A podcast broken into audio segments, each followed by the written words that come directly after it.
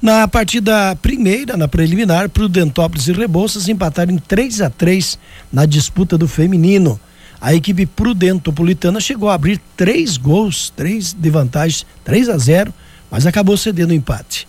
O resultado levou a decisão para os pênaltis, pois no confronto de ida no, no ginásio Gilmar Agiberti em Prudentópolis, os dois times haviam empatado em 2 a 2. Nas penalidades, a goleira Tânia de Prudentópolis defendeu duas cobranças e foi decisiva para o triunfo de sua equipe. O time do treinador Luiz Carlos Rotti, o Frank, conquistou o bicampeonato da Copa Ancespar. Curiosamente, esse foi o segundo título em cima de Rebouças, que chegou à sua terceira final consecutiva na competição, mas novamente bateu na trave e ficou com o vice-campeonato. O Frank enalteceu a situação ou a atuação de sua goleira e lamentou a desatenção do seu time que permitiu o empate do adversário. É, foi um grande jogo, nós estávamos vencendo por 3 a 0, daí, é, daí levamos três gols de infelicidade, daí tivemos a sorte de, no final, de vencer nos pênaltis por 7 a 6. Nessas cobranças de penalidades aí brilhou alguém que você acha que ganhou destaque nessas cobranças? Ah, sem dúvida foi a minha goleira, né? Pegou dois pênaltis e durante o jogo ela pegou bastante também, né? Então, o título praticamente é, da, é dela, da goleira. Parabéns às duas equipes que chegaram à final, né?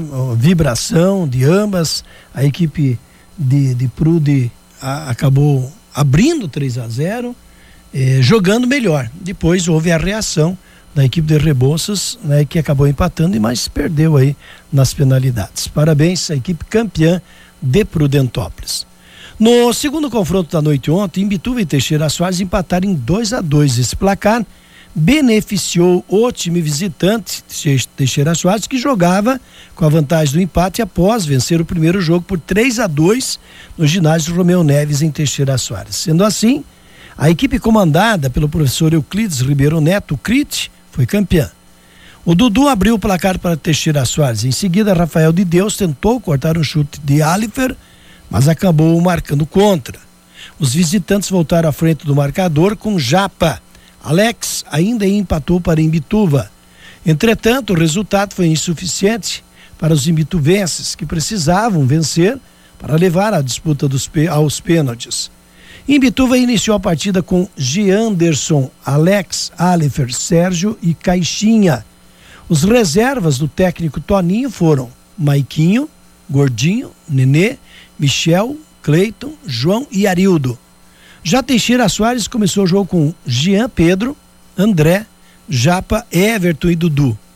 Cride teve à disposição no banco de reservas João Pedro, Alex, Estevam, Cadu, Rafael de Deus, Rafael dos Santos, João Leonardo e Polegar. Os árbitros das duas partidas foram é, da primeira, né, foi o foi a Gessana Kelt, juntamente com o Lemes lá, né, o Jefferson, né? Jefferson Isso, Jefferson Selemes. E na segunda partida, os árbitros foram o Cristiano Fiore e a Everly Karim de Oliveira. Carmelita dos Santos e a Isis Bernadette Azevedo trabalharam né, como anotadora e cronometrista. Após o jogo, após a final, o, eu conversei com o treinador Teixeira Soarense, o Crit, onde ele parabenizou as duas equipes pelo desempenho no jogo e ressaltou o trabalho desenvolvido pelo técnico de Imbituva. Bom, primeiramente parabenizar né, as duas equipes fizeram um jogo de futsal sensacional, né?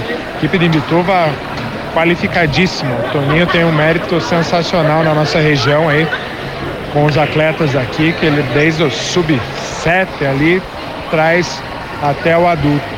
Foi um jogo muito difícil, jogo pegado. A gente ficou duas vezes à frente do placar, mas já eles reverteram, já empataram. E como a gente saiu com a vitória lá em, lá em Teixeira Soares, hoje o empate nos favoreceu. Então saímos com o título, agradecemos aí ao nosso prefeito, à prefeitura, o apoio, ao Ancespar, o Vanderlei Cava, o, o presidente do Ancespar. E que foi uma festa bonita, parabéns a todos, muito obrigado à rádio pela cobertura. Pois é, um abraço aí ao Cride, parabéns à equipe de Teixeira Só. Se vê que houve houve assim uma, um nivelamento dos dois nas duas partidas, porque a primeira foi 3 a 2 e a segunda 2 a 2 Eu acho que ainda em Bituva foi prejudicada pela expulsão. Ah, eu não, não tenho aqui a, o tempo do jogo, mas foi no começo do jogo, acho que uns 3, 4 minutos de jogo. Foi antes dos 5. O Caixinha acabou, segundo o árbitro, levando a mão e, e seria um tapa, né? Numa jogada e acabou levando vermelho. E eu falei com ele, com o Caixinha, ele disse: Não, eu não, não, não fiz. Geralmente, né? Tem os dois lados, né?